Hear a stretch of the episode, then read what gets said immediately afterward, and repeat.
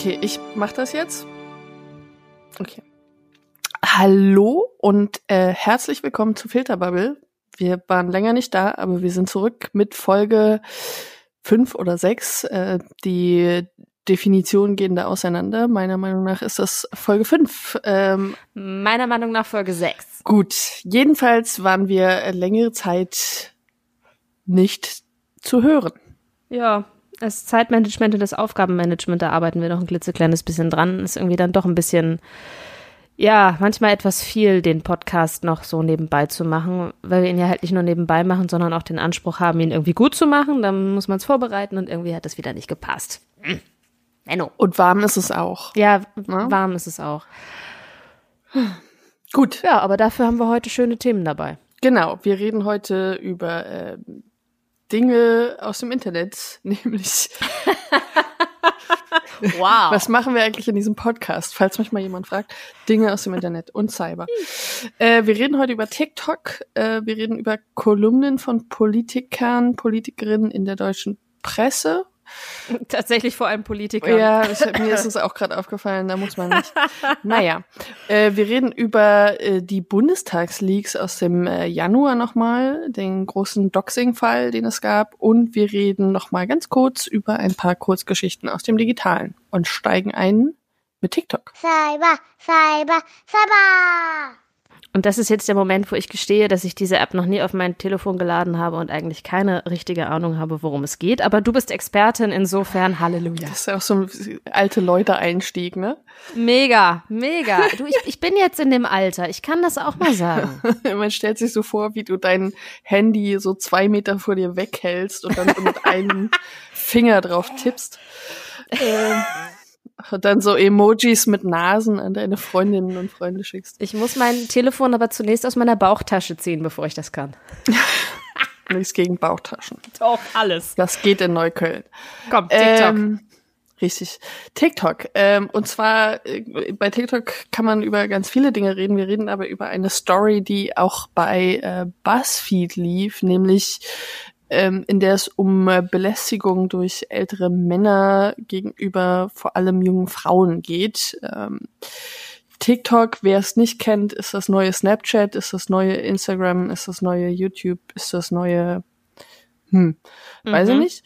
Ähm, super beliebt bei äh, jungen Menschen weltweit, solange die Alten noch nicht da sind, aber wir kommen gerade langsam. Früher auch bekannt als äh, Musically und ähm, auch echt oft so missverstanden wie Snapchat, also neuen Trend abgetan, aber es ist eigentlich ziemlich cool. Mhm. Erinnert sich eigentlich noch jemand an Snapchat? Ich weiß es nicht. Jedenfalls ähm, hat TikTok gerade wegen der sehr jungen Nutzerschaft, Nutzerinnenschaft ein äh, Problem mit Belästigung aktuell. Ähm, da sind die nicht alleine mit, das muss man auch dazu sagen. Ähm, aber die App wächst und wächst gerade, ist noch relativ frisch, auch auf dem deutschen Markt und auch auf dem US-Markt, Hm. mit Ausnahme von vielen Musical.ly-Dingern. Aber ähm, sie wachsen gerade enorm und ähm, haben wohl offenbar Probleme, wenn es nach einigen Nutzerinnen geht, das ganze Problem der Belästigung in den Griff zu bekommen. Mhm. Ähm, darf ich kurz einhaken? Mhm. Als diejenige, die ja nicht so ganz genau Bescheid weiß, und ich glaube, es geht vielen älteren Menschen so, was genau passiert bei TikTok? Es gibt auch so Best-of-Compilations auf YouTube. Vielleicht ist das Oh, hurra! Rezo gefällt das. Ähm, also wer es nicht kennt, es ist relativ viel Lip-Syncing auch noch, also äh, Videos, äh, ganz kreative Videos auch oft, in denen eben Songausschnitte genutzt werden und Menschen dazu ihre Lippen bewegen und lustige Videos dazu machen. Nicht nur lustig, mal auch sehr ernst. Ähm, und da gibt's halt auch so Memes und die generieren sich vor allem über diese Soundfiles, die dann genutzt werden. So ist so de, eine der Sortierformen auf TikToks. Ähm, ziemlich spannend. Äh, es gibt auch durchaus Influencer, die aus dieser ganzen Geschichte mal hervorgegangen sind. Also man kann damit auch aufs Bravo-Cover kommen. Ähm, und es gibt so eine Art Duettfunktion. Ähm, das heißt, man kann auf das Video von anderen Personen quasi antworten oder reagieren. Das ist so ein bisschen wie ein Retweet mit Kommentar. Mhm. Das verstehe so ich. mal übersetzt, äh, nur in äh, Bewegtbild. Ähm, und dann nimmt man quasi das äh, Video einer Person ähm, und kann ein eigenes Video dazu aufnehmen und dann werden die quasi nebeneinander als ein Video abgespielt. Ähm, die beiden Videos werden dann quasi zu einem. Und äh, das wird auch oft sehr kreativ genutzt. Es gab auch zum Beispiel nach dem äh, terroristischen Anschlag in Christchurch eine ganze Reihe von Duettvideos, ähm, in denen junge Menschen ihre Trauer ausgedrückt haben, indem sie Schweigeminuten gemacht haben und sich quasi immer wieder als Duett äh, in so einer Kette angeschlossen haben. Und es ist aber wohl auch so, dass ähm, Belästiger diese Duettfunktion nutzen. Das heißt, mhm. ähm, sie nehmen ein Video von einer jungen Frau, von einem Mädchen ähm, und nehmen ein Video dazu auf, in dem sie quasi darauf reagieren und dann ähm, ja geht das so seinen Gang und man kann halt quasi nicht so richtig was dagegen tun, außer ähm, man benutzt eben die Sicherheitseinstellungen und ist dann eben auch nicht mehr ganz so sichtbar in gewisser Weise. Das heißt, ähm, durch diese Sortierfunktion, ähm, auch über diese ja, über diese Soundfiles, über die sortiert wird und dadurch, dass eben auch wie auf anderen Plattformen einem äh, immer wieder Inhalte vorgeschlagen werden, die man eben schon vorher geliked hat und so weiter, ähm, ist das Feld relativ groß für Menschen, die eben junge Frauen belästigen wollen. Mir erschließt sich noch nicht so ganz hundertprozentig, worin die Belästigung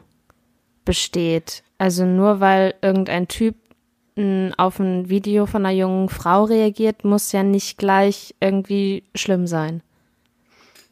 Ja, grundsätzlich nicht. Nein, das steht natürlich auch irgendwie allen Leuten offen. Das, die Frage ist aber, um welche Videos es sich handelt, mhm. um welcherlei Videos. Ähm, das können dann schon Anzüglichkeiten okay. sein. Also irgendwelche bestimmten Gesten. Ähm, da steht der ältere Mann dann äh, oberkörperfrei rum mhm. und so weiter. Ähm, und es gibt auch durchaus ähm, nicht nur eben diese Duette, sondern auch äh, private Nachrichten. Es gibt ähm, Kommentare, die sehr anzüglich sind. Menschen, die sich als viel jünger ausgeben, als sie sind. Also das ganze Programm, was wir auch von anderen Plattformen kennen, ist hier auch da. Ähm, jetzt gibt's aber eine ganze Reihe von Nutzerinnen ähm, und Nutzern, vor allem aus den USA aktuell, die sagen, TikTok kriegt das Problem nicht in den Griff ähm, wenn eben Menschen, die belästigen, die anzügliche Nachrichten schicken, die anzügliche Videos schicken, gemeldet werden, dann ist es sehr unterschiedlich, wie darauf reagiert wird. Und die haben sich jetzt quasi selbst gewehrt. Mhm. Also das heißt, ähm, sie nehmen das Ganze irgendwie selbst in die Hand und ähm, haben angefangen, eben Videos ähm, zu machen und ähm, eigene Accounts anzulegen, die auf die sogenannten ähm, TikTok-Creeps hinweisen sollen.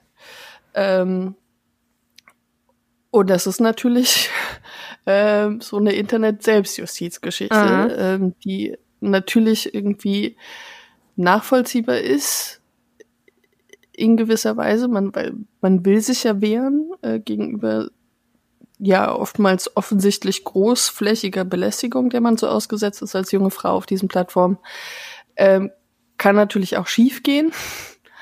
ähm, und letztendlich wird aber viel dazu angeregt, dass eben die jungen Frauen andere Sicherheitseinstellungen wählen mhm. und dann eben nicht mehr so sichtbar und öffentlich sind. Und dem setzen eben das entgegen, dass es eben TikTok-Accounts gibt. Es gibt ähm, eine Petition gegen einen einzelnen Nutzer gerichtet, dass der gesperrt werden möge. Es gibt YouTube-Videos mit Anschuldigungen gegenüber einzelnen Nutzern. Es gibt einen Nutzer, der auf in seiner Instagram Story auf Anschuldigungen auf YouTube reagiert hat. Also es die, der komplette Kampf um diese Moderations- und Inhaltsrichtlinien bei TikTok wird quasi cross-Plattform Mhm. ähm, gerade ausgetragen und das ist schon relativ spannend. Also man sieht, dass das Thema auch überhaupt nicht auf einer Plattform bleibt, sondern natürlich auch auf anderen Plattformen eine Rolle spielt. Mhm. Und wir haben wieder irgendwie auch den Klassiker, dass um der Belästigung zu entgehen, eigentlich die Frauen sich zurückziehen sollen.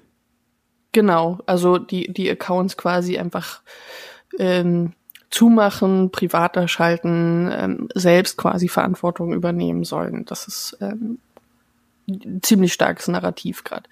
Es gibt aber auch, und das muss man dazu sagen, relativ viele Einstellungsmöglichkeiten äh, zur Privatsphäre bei TikTok, ähm, die man aber auch alle erstmal kennen und anwählen muss. Also man kann zum Beispiel auch auswählen, wer einem da Kommentare schreiben darf. Man äh, kann auswählen, wer Duette mit einem machen kann. Das sind aber auch alles wieder Sachen, die so ein bisschen dem eigentlichen Sinn von TikTok entgegenstehen, nämlich dass man eben möglichst populär seine Videos verbreiten möchte und auf dieser sogenannten For You-Page landet, ähm, wo eben auch so Trending-Videos und so weiter landen und aber auch ähm, personalisiert Videos, die einem gefallen könnten. Genau. Das heißt, es ist so ein bisschen schwierig. Einerseits gibt es gute Privatsphäre-Einstellungen, andererseits ist es aber schon auch so, ähm, dass das natürlich so diesem Popularitätszweck entgegensteht. Mhm. Das heißt, wir haben hier im Prinzip gerade plattformübergreifend einen Kampf darum, wer in der Öffentlichkeit stehen kann mm, oder beziehungsweise wem der digitale öffentliche Raum gehört, wenn man es jetzt mal ganz krass zusammenfassen würde. Das kann man, glaube ich, auf der einen Seite so sagen. Was man auch sagen kann, ist natürlich, ähm, dass man sieht, dass so neuere Plattformen, die jetzt immer populärer werden, natürlich auch ihre eigenen Kämpfe mit Moderation austragen. Ähm, wir haben quasi wöchentlich Diskussionen darum, wie Moderation bei YouTube, Facebook und Co. funktioniert. Das ist jetzt das Beispiel eines relativ jungen, sehr stark wachsenden ähm, Unternehmens oder einer sehr stark wach- wachsenden Plattform, wo wohl jetzt auch relativ viel auf automatisierte Vorfilterung, Vormoderation ähm, gesetzt wird. Was aber offensichtlich nach den Nutzerinnen, die ähm, da von Ryan Broderick äh, bei BuzzFeed äh, befragt wurden, dazu führt, dass es völlig unterschiedliche Ergebnisse gibt und dass es keine Stringenz gibt in den Moderationspraktiken. So, ich finde das ziemlich spannend. Weiß nicht, vielleicht musst du auch erstmal dir TikTok angucken. Ich find's ja, weiß nicht, wie viele Stunden ich da schon sinnlos davor verbracht habe. Oh noch eine verliert so, Noch eine App. verliert so sein Zeitgefühl dabei. No. Na du, ich habe ja bald Urlaub. Hey. Ja, ich meine, Hauptsache du hast viel Datenvolumen, dann kannst du es auch am Strand machen. Oder so. Schön am Rheinstrand, warum nicht? Okay, Mhm. du hast mich überredet, ich gucke es mir mal an. Okay. Ich kann auch Tipps geben. Ja, okay, vielleicht im nächsten Podcast dann. Auf jeden Fall glaube ich, das Thema TikTok wird uns auch eine Weile lang begleiten. Ähm, es gibt natürlich abseits dieser, ähm, dieser Problematik, die wir gerade besprochen haben, auch ähm, Vorwürfe des Mobbings. Es gibt natürlich die Frage, soll der Journalismus dahin und was soll der da machen? Äh, 1 Live ist da relativ präsent. Ähm, ich kann auch den Account der Washington Post empfehlen an dieser Stelle. Das ist auch sehr lustig. Wir packen den mal in die äh, Show Notes, würde ich sagen. Und dann gucken wir mal, was die nächsten Wochen so bringen. Und ich habe direkt meine ersten Tipps, welche Accounts ich mir angucken sollte. Gerne. Hervorragend. Du hast das Stichwort äh, Journalismus schon genannt. Soll ich mal mit Thema 2 weitermachen? Ja, ich habe da äh, natürlich wohlwissend übergeleitet gerade. Wunderbare Brücke gebaut. Wobei wir, es geht ja eigentlich gar nicht um Journalismus, sondern es geht ja um politische Kommentare. Denn, kleiner Trommelwirbel an dieser Stelle, Friedrich Merz bekommt eine Kolumne in der Welt am Sonntag mit dem wunderbaren Titel Merz meint. Alliterationen sind immer gut. Ja, ich freue mich auch schon auf Merkel moppert, Scholz schimpft und Kühnert kontert. Wobei Kühnert ja schon eine Kolumne hat äh, in, im Handelsblatt. Die haben es verpasst. Die haben das ganze Expertenrat genannt, finde ich ein bisschen langweilig. Hm. Ähm, und Sigmar Gabriel hat ja auch schon, äh, ist ja auch schon seit längerer Zeit politischer Kolumnist bei der Holzbrink-Gruppe. Ähm, das, die bringen unter anderem das Handelsblatt eben raus, den Tagesspiegel, haben Anteile an der Zeit. Und ich finde diese ganze Kiste mit den ähm, politischen Kolumnisten schon einigermaßen schwierig. Das hat man ja zuletzt auch bei Gabriel gesehen. Der hat über seine Kolumne enorm viel mitgemischt, wenn es um die Zukunft der SPD ging. Hat mhm. er auch in Interviews gemacht, aber eben vor allem auch in dieser Kolumne und ist dafür ja auch viel kritisiert worden. Unter anderem von Lars Klingbeil. Und Jetzt hat Gabriel nochmal den Zusatz, das Zusatzproblem, dass der Herr gleichzeitig auch noch im Bundestag sitzt. Ich weiß gar nicht, ob das allen unbedingt noch so präsent ist, dass Sigmar Gabriel immer noch ein gewähltes Mitglied Was? des Bundestages ist. Ja, der sitzt ja auch in keinem Ausschuss als ordentliches Mitglied.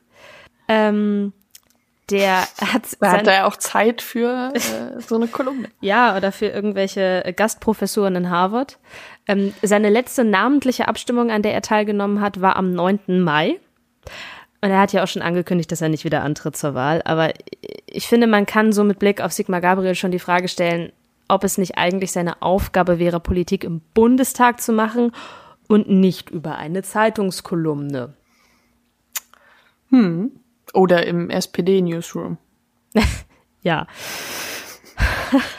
Fang, Berechtigte Frage natürlich, ne? Ja, und du triggerst mich direkt mit Newsroom. Das ist ja auch ein Thema, wo ich sofort Gänsehaut bekomme. Ich weiß. du setzt deine Trigger heute sehr gezielt. Es war Absicht. Ja, ja. Pure Absicht. Ja. Gut, ja. Zurück zu Merz meint. ich finde, der Titel ist großartig. Ich meine, der ist jetzt kein Parlamentarier, ähm, was das Ganze äh, ja ein bisschen anderen Fall macht. Aber immerhin wollte er auch CDU-Chef werden. Und es gibt ja auch noch genügend Kräfte in der Partei, die das immer noch eigentlich ganz gerne so deichseln würden, dass er das noch wird. Gerade jetzt, wo Annegret Kramp-Karrenbauer auch ein bisschen unter Druck ist. Ähm, und jetzt bekommt er also den Platz einer Kolumne in der Welt am Sonntag. Ich bin ein bisschen gespannt, welche Themen er da so aufgreifen wird. Habe eine grobe Ahnung. Es könnte was mit Finanzpolitik zu tun haben. Ähm, unter Umständen vielleicht. Und ich kann die Verlage ja durchaus verstehen, dass sie das machen, weil es geht natürlich auch darum, zitiert zu werden. Also wenn Sigmar Gabriel im Tagesspiegel wieder was schreibt, dann wird der Tagesspiegel überall zitiert, weil Sigmar Gabriel schrieb im Tagesspiegel. Und das generiert natürlich auch Klicks im Netz. Ähm, aber ich finde es insofern problematisch, dass man ja schon die Frage stellen kann, ob die Verlage, die Presseerzeugnisse auf diese Weise nicht dann anfangen, Politik zu machen. Also ob da die Grenze zwischen Politik und Journalismus letztlich vielleicht auch verwischt wird. Vielleicht sehe ich das auch ein bisschen eng. Na, ich, also ich glaube, es gibt durchaus Menschen, die die Politik inzwischen verlassen haben oder nicht mehr im Bundestag sind, denen man auch mal einen Gastkommentar zutrauen könnte. Ja. Das finde ich schon in Ordnung. Ähm, was eine regelmäßige Kolumne betrifft, naja. Ähm, aber ein Bundestagsmitglied als naja. Schwierig. Also diese gelegentlichen Gastkommentare, die finde ich ja manchmal tatsächlich auch ganz, ja, bereichernd, weil die so ein Einruf sein können, wobei ich eigentlich schon eher in der aktuellen Diskussion, die wir ja auch haben über wie viel Einfluss nimmt Politik auf Journalismus, finde ich, brauchen wir eigentlich schon eine ziemlich klare Trennung zwischen das ist Journalismus und das ist Politik. Wenn Politik plötzlich in journalistischen Medien stattfindet, ist das irgendwie, also ich kriege da ein ganz, ganz ungutes Gefühl und ich glaube, ähm, wir reden immer wieder darüber, dass wir Medienkompetenz stärken müssen, Medienkompetenz stärken, Medienkompetenz stärken, ähm, damit die Leute eben den Unterschied erkennen. Und wenn Presseerzeugnisse selbst diesen Unterschied verwischen, ich, ich halte das nicht für, für sonderlich klug. Ähm, ich finde, es kommt so ein bisschen auf den geeigneten Disclaimer an. Der muss dann schon sehr groß und präsent sein. Ähm, das finde ich irgendwie nicht so, nicht so verschwörungsmythisch wie die Politik nimmt irgendwie wegen irgendwelcher Marionettengeschichten Einfluss auf die Berichterstattung. So, das ist ja schon noch mal klarer. Da steht ein Politiker mit seinem Namen, der was schreibt. Aber ich, ich weiß, was du meinst er ist halt mhm. trotzdem in einem journalistischen Blatt, Erzeugnis und schreibt da so vor sich hin. Bedient sich einer journalistischen Praxis. Ja, und ich, ich frage mich auch so ein bisschen, ob wir dadurch stärker amerikanische Verhältnisse bekommen. Ich meine, klar, in Deutschland hast du auch irgendwie, wenn wir auf die Zeitungen gucken, eine ähm, Positionierung. Die Taz ist tendenziell eher links, die FAZ ist eher wirtschaftsnah. Also das haben wir schon grundsätzlich. Aber wir haben es ja nicht so krass wie in den USA, wo Medien tatsächlich ähm, auch mit Wahlempfehlungen rausgehen. Das ist ja auch eine große Diskussion, die wir jetzt zuletzt hatten. Mhm. Das haben wir in Deutschland einfach noch nicht. Und ich fürchte, wir haben ja dann doch letztlich so eine Politisierung von Presseerzeugnissen und da reden wir ja nur mal über Verlagserzeugnisse und ich weiß nicht, ob ich das so gut finde. Hm. Ja, zumal, ich meine, auch in der, in der Taz gibt es eine Meinungsvielfalt, ja. auch in der FAZ gibt es ja. eine Meinungsvielfalt, ne? Das ist ja irgendwie, ich glaube, man muss das schon immer noch dazu sagen, Stimmt. weil selbst wenn sie wirtschaftsnah sind, ist das immer noch innerhalb de, der Häuser jeweils selbst eine Meinungsvielfalt, mhm. die da ist. Ähm, nee, ich, ja, die, die Frage ist ja auch, wen lässt man kommentieren? Mhm. Also welchen, welcher parteipolitischen Person, welcher Partei gehört die an? Ähm, so, das ist natürlich auch eine politische Entscheidung in gewisser Weise. Zumal, wenn man einer Person, die noch politische Ambitionen hat, so viel Raum einräumt, indem man ihr eine politische Kolumne zur Verfügung stellt, über die sie letztlich Politik machen kann. Aber wärst du dann mit so äh, Wald- und Wiesen- und Ziegenkäsekolumnen okay? ja, wenn Friedrich Merz über Ziegenkäse schreibt, dann ist alles in Ordnung. Vielleicht wird es ja auch eine Rezeptkolumne. Merz meint, dass Ziegenkäse lecker ist. Oh. Klingbeil kocht auf YouTube. War das ein Pitch? ich meine nur. Geil. Ich würde es gucken. Ich hoffe, Kaline Mohr hört nicht zu. Und Kühnert kocht, die können sich abwechseln. oh Gott. Und dann sind wir wieder bei YouTube und dann ist das auch gleich wieder nochmal Cyber und nochmal viel mehr interaktiv und so. Äh, Finde ich super, finde ich großartig. oder Kühnert klickt. Best of Reddit oh. oder so. Okay, reicht. Es, es, wird nicht mehr niveauvoller. schwarz, schwarz schwadroniert. Komm, lass uns über die Bundestagsliga sprechen. Bei dir ist langweilig, weil es halt Büsker büskert. also, naja, kann man halt machen. Sieht halt als, als Domain super aus mit den UE-UE-OEs. Äh, ein, Teil ein Teil meines Bekanntenkreises aus der Uni-Zeit hat ja auch äh, Büskern als Verb eingeführt und zwar für den berechtigten Rant. Ich finde das nach wie vor ganz gut. Ja, deshalb meinte ich es ja. Aber es ist schön, dass du nochmal äh, dem Publikum erklärst. Ja, die, die, kennen mich nicht alle so gut wie du. Ist vielleicht auch besser so. so, Bundestagsleaks, come on. Genau, lass uns drüber reden. Du fängst an. Ich dachte, du wolltest. Nein, du. du musst uns doch noch erstmal erklären, was, was das überhaupt war. Ach so. Kann ich machen. Ähm, vielleicht erinnern wir uns noch mal ganz kurz. Es war an einem äh, kalten Januarmorgen 2019. da fielen wir alle aus den Betten. Ähm, tatsächlich gab es ja im Januar diesen Fall eines großen Leaks sagen die einen, Hacking sagen nur noch ganz wenige zum Glück.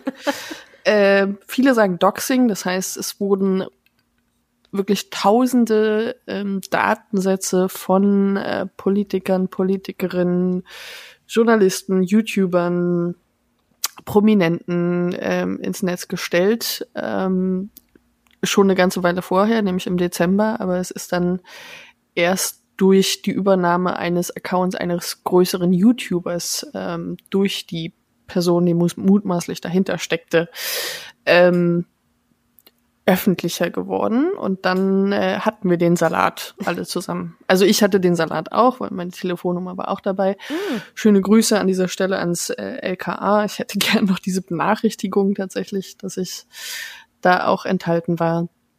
Ähm, und die Datensätze waren einerseits ganz oft viele E-Mail-Adressen und Telefonnummern von einigen wenigen Leuten gab es dann aber noch mal deutlich mehr, weil ähm, sich weil sich jemand Zugriff verschafft hat auf deren Social Media Konten, E-Mail Konten und so weiter. Und dabei war auch ein gewisser SPD Landtagsabgeordneter. Und zwar Jochen Bekus, 42 Jahre alt, Landtagsabgeordneter in Niedersachsen für die SPD, wohnhaft in Leer. Und für den hat das Ganze jetzt tatsächlich Konsequenzen, weil lokale Medien an diese Datensätze rangegangen sind und was draus gemacht haben. Und das ist ja schon, ähm, das ist, glaube ich, einzigartig, oder? Ich kann mich, vielleicht gibt's noch einen Fall. Ich, äh, der lief jetzt auch einigermaßen unter dem Radar, mhm. vor allem in dieser Verknüpfung, finde ich. Also ich habe das durch Zufall jetzt auch noch gesehen, dass es eben auf diese Datensätze zurückgeht. Ähm, das war aber schon äh, zuerst berichtet im März, da ist es an mir vorbeigegangen. Ähm, aber ja, tatsächlich, ich glaube, es gab nicht so viel, wo journalistisch inhaltlich aufbereitet wurde, was da an so an Chatnachrichten und E-Mails und so enthalten war. Also wir haben uns damals journalistisch oder die meisten von uns haben sich viel auf wer steckt dahinter, was ist da los, was für eine Motivation gab es dahinter, ähm, darauf konzentriert und weniger auf die Inhalte, die veröffentlicht wurden. Was ja auch irgendwie nachvollziehbar ist, weil es sind letztlich Daten, die mehr oder weniger illegal sich beschafft wurden und dann veröffentlicht wurden. Und da reden wir dann ja letztlich auch über eine ethisch-moralische Frage, ob Medien solche Datensätze letztlich auswerten sollten. Äh, absolut, die Diskussion gab es ja damals auch. Ich kann mich noch dran erinnern, dass Julian Röpke damals tweetete, er hätte ähm, schon die großen Skandale in den Datensätzen entdeckt. Ähm, weiß nicht, ob da noch was kommt. Er hat das so ein bisschen relativiert kurz danach und meinte, es geht vor allem um Vetternwirtschaft, die er da entdeckt hätte. Ähm, aber ich gab natürlich relativ viel Debatten darüber, ob man jetzt auf diese, also ob man diese Dokumente überhaupt öffnet. Einerseits natürlich aus einem Sicherheitsaspekt, dass auch darüber wieder Zugriff erhalten werden könnte auf äh, Rechner von Journalisten und so weiter. Ähm, aus der anderen Perspektive natürlich aber auch wieder aus der ethischen, soll man das jetzt benutzen oder nicht? Ähm, mhm eine Frage, die wir uns jetzt äh, wenige Wochen nach dem großen Skandal in Österreich auch noch mal stellen könnten. Mm, stimmt. Und im Fall Jochen Bekus hat das Ganze jetzt ja tatsächlich auch unmittelbare politische Konsequenzen, weil lokale Medien an diese Daten drangegangen sind. Ich weiß nicht, ob es einen Tipp gab oder wie auch immer. Auf jeden Fall ähm, haben mehrere Medien reingeguckt. Ich meine äh, herausgefunden zu haben, dass es das Jeversche Wochenblatt und der Anzeiger für Harlinger Siel waren, die diese Story zuerst hatten. Das sind wirklich sehr, sehr kleine äh, norddeutsche Zeitungen. Äh, das Jeversche Wochenblatt mit knapp nicht mal 7000 Exemplaren und der Anzeiger für Harlinger Land knapp 12.000 Exemplare. Da ähm, kennt man noch jeden Leser beim Namen. ja, tatsächlich. Ähm, die meisten, äh, das Jeversche Wochenblatt verkauft auch die meisten Exemplare über Abos. Also tatsächlich, die mhm. kennt man beim Namen. Ja. Ähm, die haben ihre Stories jetzt nicht alle auf den Website, auf ihren Webseiten, weil, wie gesagt, kleine Blätter, aber die haben am 6. März drüber berichtet und daraufhin sind andere lokale Medien wie die Nordwestzeitung oder auch der NDR nochmal dran gegangen, haben auch in diese Daten reingeguckt. Ähm, ja, was ist passiert? Äh, Jochen Bekus hat in verschiedenen Chats, es geht vor allem um Facebook-Chats, über andere SPD-Mitglieder hergezogen und vor allem auch mit anderen SPD-Mitgliedern. Es gab Beschimpfungen über Homosexuelle, über dicke Menschen, über Frauen. Ähm, ich habe es jetzt nicht selber nachgeprüft, aber nachdem mehrere Quellen es so schildern, gebe ich es an dieser Stelle mal so wieder. Es sollen auch fingierte Leserbriefe ausgetauscht worden sein, die dann an Redaktionen gehen sollten über Parteikolleginnen, unter anderem die Fahrerler Bundestagsabgeordnete Siemtje Möller. Ähm, kurz nachdem das öffentlich geworden ist, gab es schon Rücktritte auf lokaler Ebene. Also die Leute, mit denen er da gechattet hat, die haben zum Teil dann ihre Positionen auf lokaler Ebene verlassen. Und die SPD äh, im Bezirk Weser-Ems hat dann auch relativ schnell reagiert und eine Kommission eingesetzt Mitte März, die jetzt zu dem Schluss kommt, wir wollen diesen Mann nicht mehr in der Partei haben. Es gibt ein Parteiordnungsverfahren. Er könnte also ausgeschlossen werden. Interessant finde ich, dass er selbst inzwischen überhaupt nichts mehr dazu sagt. Ähm, Und wahrscheinlich, also selbst wenn er aus der SPD rausfliegen sollte, er wird im niedersächsischen Landtag bleiben. Er hat nämlich ein Direktmandat. Mhm. Und interessant ist halt, also die SPD im Nordwesten hat dieser Fall schon wirklich richtig ordentlich durchgeschüttelt. Da ist jetzt auch viel Vertrauen verloren gegangen. Und ähm, ich finde es sehr interessant, wie so ein ähm, ja doch erstmal abstrakt wirkender Fall, wie diese Bundestagsleaks, dann auf lokaler Ebene so viel durcheinander wirbeln kann mhm. und ja auch Karrieren zerstören kann. Und nachdem wir jetzt diesen einen Fall haben, bin ich sehr gespannt, ob da noch andere äh, Medien an die Datensätze doch nochmal dran gehen. Ich glaube, da sind relativ viele Leute durch die Daten gegangen. Ähm, und ich glaube, es gab auch schon einiges an Abwägungen, was so die Inhalte betrifft. Ähm, mhm. Vielleicht kommt noch was. Ich, wie gesagt, der Fall war mir jetzt auch so nicht bewusst und bekannt.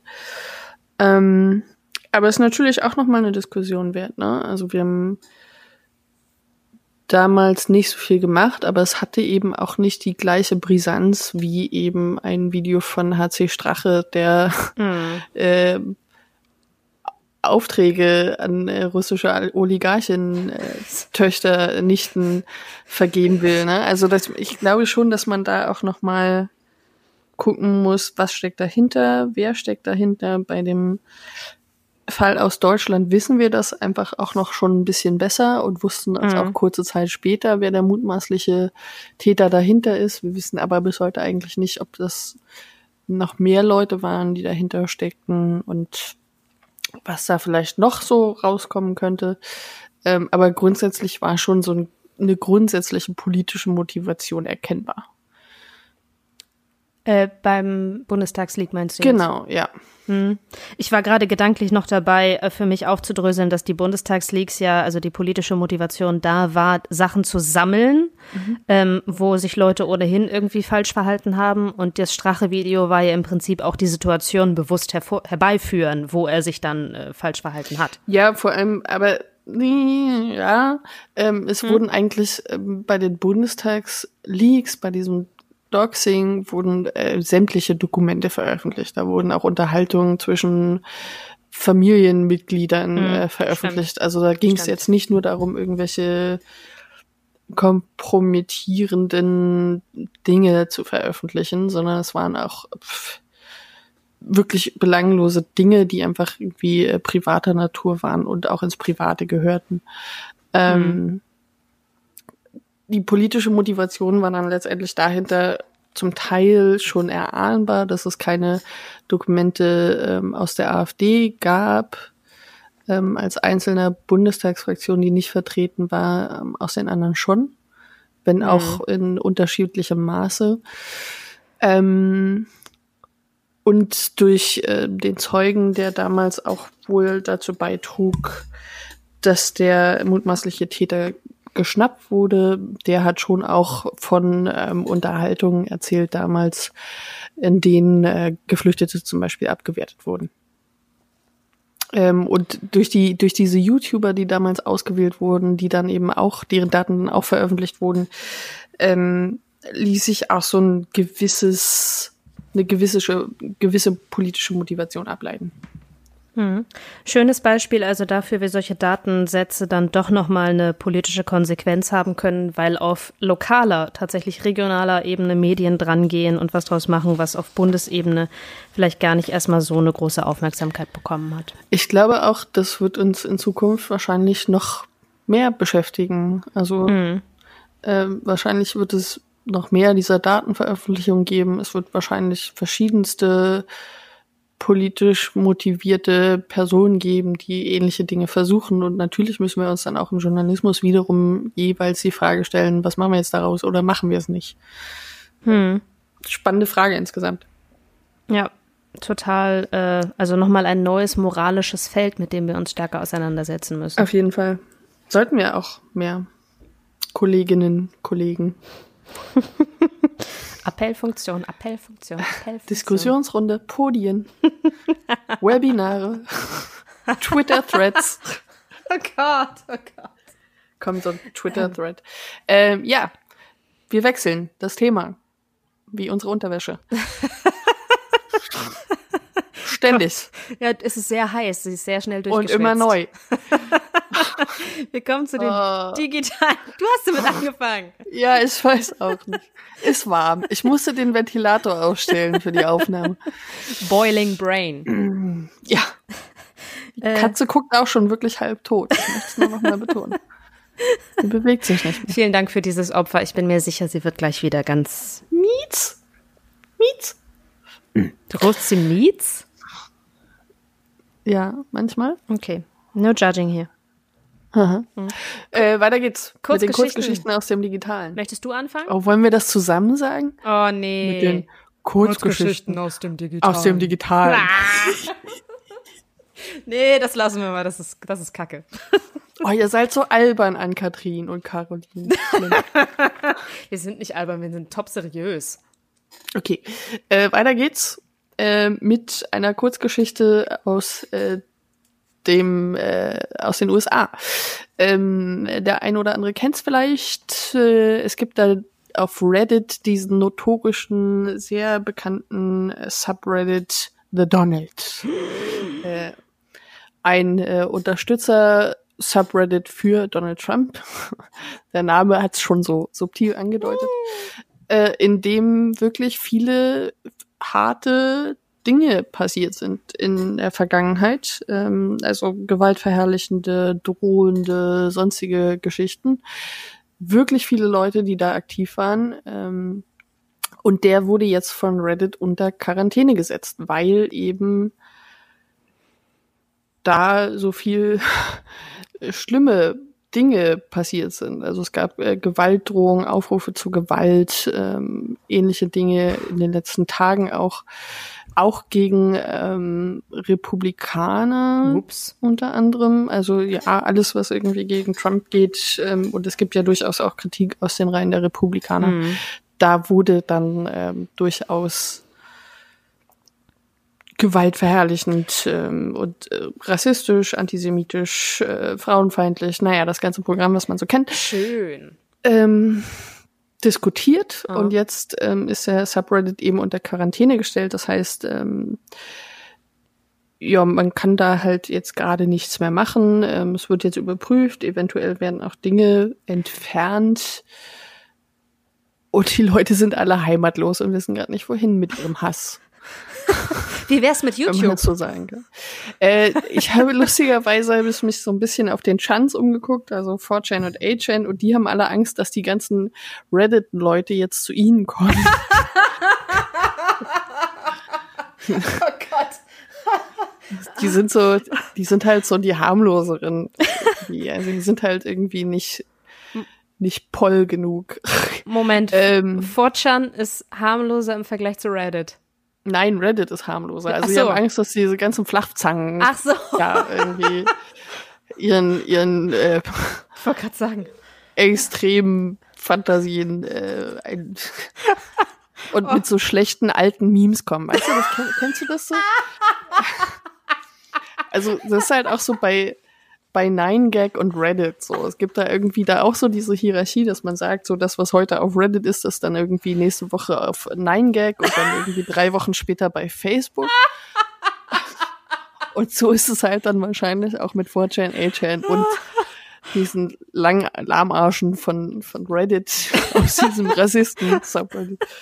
Ähm, Oh Gott, wir sind so zynisch, aber anders kannst du damit auch echt nicht umgehen, ne? aber ich fand schon lustig. Also es gab dann halt so Unterhaltungen, so warum soll uns das jetzt interessieren bei 4chan und 8chan? Das Die könnten egal, zu uns Aber die kommen. könnten halt zu uns kommen. No. Oh Gott. äh, ja, Ja, demnächst muss Scheiße. man, muss man für die Anmeldung irgendwie so einen Radikalisierungstest bestehen. das gibt's nur auf Discord. Gesinnungsprüfung aber andersrum. Bist du, ein, bist du genügend Arschloch, um teilzunehmen? Fun Fact am Rande übrigens sollte vor der Bundestagswahl 2017 ähm, ist ja auch schon eine Weile her, gab es den Versuch, ein deutsches Äquivalent ähm, auf die Beine zu stellen unter dem Titel The Frauke. Ganz überraschend hat das nicht so gut geklappt.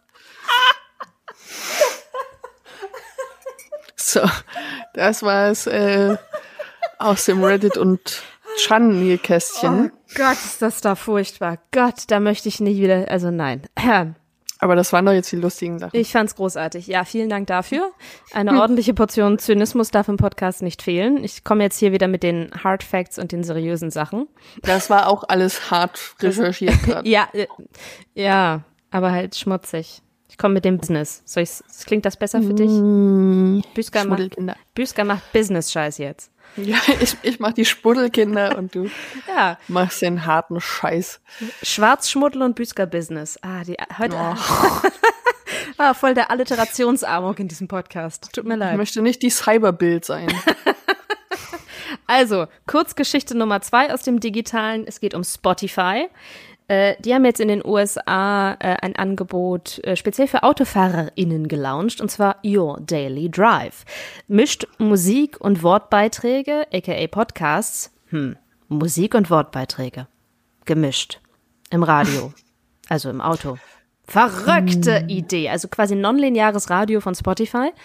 Ähm, mit dabei sind Podcasts von NPR, des äh, Wall Street Journals und natürlich New York Times, The Daily.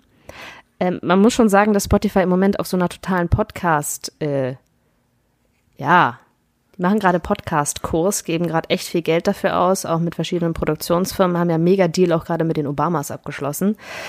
Ich habe jetzt mit Blick auf dieses Your Daily Drive Angebot, das gibt's wie gesagt erstmal nur in den USA, nicht rausfinden können, ähm, was das für eine Musik ist, die da reingemixt wird, ob die tatsächlich auch personalisiert ist oder ob das irgendwie dann auch das Beste aus den 80ern, 90ern und den Nullerjahren. Und von heute. dann, Ich habe auf den Satz gewartet. Entschuldigung. So- Soll ich es nochmal mit ein bisschen mehr Werbe sagen? Das, Ja. das Beste der 80er, 90er und das Geilste von heute. Ja. Ich weiß nicht. Nee, ich bin einfach, ich bin einfach nicht für dieses Formatradio. Scheiße, ist nicht meins. Das ist so der Moment, wo die Leute aussteigen. vielleicht. Und jetzt geht's weiter mit Musik. Summer of 69. ja, äh, Entschuldigung. Ah, ich war noch nie gut in diesem Ding, deshalb mache ich Wortradio und Podcasts. Wie dem auch sei, äh, ich finde, das ist schon ein interessanter Angriff halt auf das äh, stinknormale lineare Radio. Ähm, also wenn du stärker das bekommst, was dich wirklich interessiert, das dann, also quasi als algorithmisch kuratiertes Angebot, könnte schon ein echter Mehrwert zum Radio sein. Und äh, wie gesagt, erstmal nur in den USA, aber wir haben ja gerade hier in Deutschland auch eine Diskussion über äh, Verbreitungswege. Ähm, Stichwort DAB+. Caro, weißt du, was DAB Plus ist? Aber erklär's doch noch mal für unsere Zuhörerinnen. Das ist äh, die neueste, geilste Verbreitungsform des Radios, der digitale Standard. Äh, Ja, inzwischen auch in diversen Ganz Autoradios. kurz, ich hatte heute, ich hatte heute ein Testbild beim ZDF-Stream. fiel mir gerade, fiel mir gerade ein. Du guckst über das Internet, Fernsehen, dann hast du ein Testbild. Das ist auch so. Ja. Aber es gab kein Piepen dazu, oder? Doch. Scheiße, ich hätte es aufnehmen sollen. Glaubt mir doch wieder kein, Mensch. Es gab ein Piepen. Deshalb bin ich auch erst darauf aufmerksam Also. Es war DAB. Plus ist quasi das Testbild im Stream. Nein, nicht so ganz. Es, es ist einfach, es hat DAB Plus ist, eine, ist digitales Radio, hat eine bessere Qualität, ist halt ein anderes System im Vergleich zu UKW, soll der neue Standard werden, setzt sich aber schlichtweg nicht durch. Es gab zwischendurch sogar Überlegungen, UKW irgendwann abzuschalten, aber weil das DAB Plus sich einfach nicht durchsetzt. Ich meine, warum soll man sich ein neues Gerät kaufen, um das Beste der 80er, der 90er und von heute zu hören, plus Werbung, plus ich weiß nicht. Insbesondere in der jungen Generation, äh, nee, DAB Plus, warum? Ich höre, wenn Radio, dann über mein äh, Handy. Also ich, DAB Plus, Und Bluetooth Ja. über die Boxen im Auto. meiner ja. Meinung nach ist DAB Plus so ein, so ein schönes Angebot, wo man ein Beispiel dafür, wo man mal eine Idee hatte, also so eine Technologie durchdrücken wollte, weil dafür sind mittlerweile auch Millionen geflossen. Ne? Ähm, aber das wurde dann halt rasant von einer anderen Technologie überholt, dem mobilen Internet. Und es gibt jetzt so inzwischen die ersten politischen Akteure, also es gab schon immer welche, aber jetzt gab es tatsächlich im Niedersächsischen Landtag einen Antrag der FDP, der ist durchgekommen für die Abschaffung ähm, von DAB+. Also nicht weitermachen mit dem Ausbau. Es gibt nämlich noch gar keinen deutschlandweiten Ausbau, sondern einfach Stopp. Reicht. Wir haben gesehen, das funktioniert nicht, wir lassen das jetzt. Mutig, wird sich wahrscheinlich nicht durchsetzen, DAB Plus aber glaube ich auch nicht. Und vor dem Hintergrund fand ich diese Spotify-Geschichte nochmal viel interessanter. Wir haben natürlich in Deutschland nicht dieses flächendeckende Mobilnetz dafür. Also die Abdeckung mit mobilem Internet ist hier theoretisch noch zu schlecht. Mhm. Aber wer weiß, was kommt. Ja. Das heißt, DAB Plus ist das der Pager unter den Radiotechnologien oder das äh, HD TV DVD unter das HD DVD unter den Radios Radioformaten. Und ja, die Minidisc oder das die Betamax, I don't know. Ach, schön. Ja. Der, das war jetzt der Retro-Teil dieses Podcasts. Ich wollte gerade sagen, willkommen zum äh, Cyber-Nostalgie-Podcast von Ann-Kathrin Büsker und Caroline Schwarz. Gut, äh, Zeit fürs Ende, würde ich sagen. Zeit fürs Ende. Reicht doch. Ja, ich, ich finde auch. Vielleicht schaffen wir es diesmal, die nächste Episode pünktlich zu machen. Falls ja, kommt sie am 13. Juli. Ja, wenn ihr uns bis dahin in irgendeiner Form erreichen wollt, könnt ihr das gerne tun über unsere E-Mail-Adresse. Hallo at filterbubble.wtf. Ihr erreicht uns auch auf Twitter über @filterbubble, @udio oder @räuberhose. Ja, und das war Filterbubble, der Podcast über digitale Öffentlichkeit. Ein Projekt von äh, mir, Caroline Schwarz und Mir, Ann-Kathrin Büsker. Unser Intro kommt von Joscha Grunewald. danke dafür. Jo, vielen Dank fürs Intro, fürs Zuhören, für die Aufmerksamkeit, für das Wohlwollen. Bis zum nächsten Mal. Tschüss.